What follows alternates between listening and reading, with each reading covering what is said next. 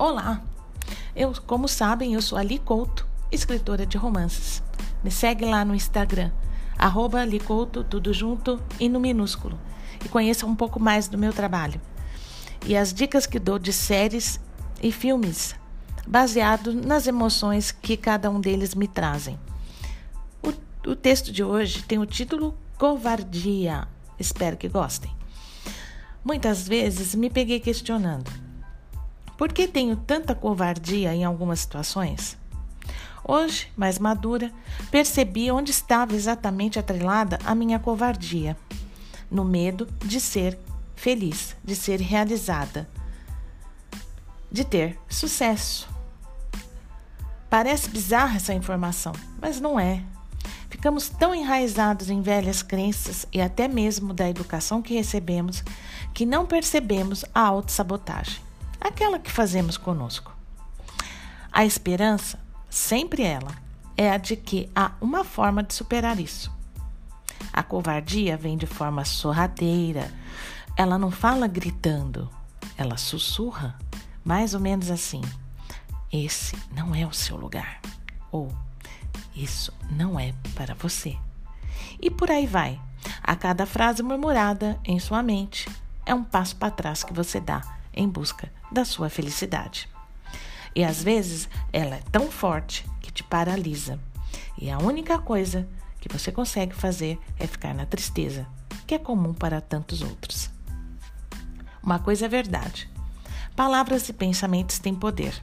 Então, quanto mais falo e penso em algo, mais ele acontece. Sei que você vai perceber que não é uma tarefa fácil sair da covardia para a coragem. Mas não é impossível, uma vez que ambos existem e são alimentados por nós. Então, escolha a qual pensamento passará a alimentar daqui em diante e viva de forma mais plena. Claro que você irá começar aos poucos, um passo de cada vez. Comece com pequenas conquistas, como trocar de cabeleireiro, ou de dentista, para um profissional que te atenda de forma mais carinhosa e atenciosa. Depois, parta para as grandes, aquelas que te levarão a outro patamar de vida, seja social, financeira, amorosa. Como uma mudança de emprego, ou mesmo de cidade, de endereço, de país. Enfim, vá de encontro com o que te faz feliz e devido ao alto grau de covardia, você nem cogita em pensar, quanto menos agir. Mas agora você descobriu como, né? Acredite, aos poucos a tal covardia vai ficando fraquinha de tanto passar fome, até que passe a não existir. Em um belo dia, você estará tomando atitudes audaciosas, jamais pensadas por você, e nem vai se lembrar que um dia foi uma covarde de carteirinha.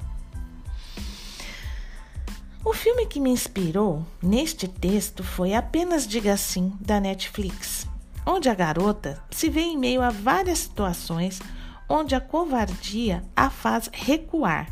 É uma comédia romântica, leve, que me fez refletir em como nos sabotamos, nos afastamos do que é melhor para nós pelo fato de não defendermos nosso espaço, nossos sonhos e desejos.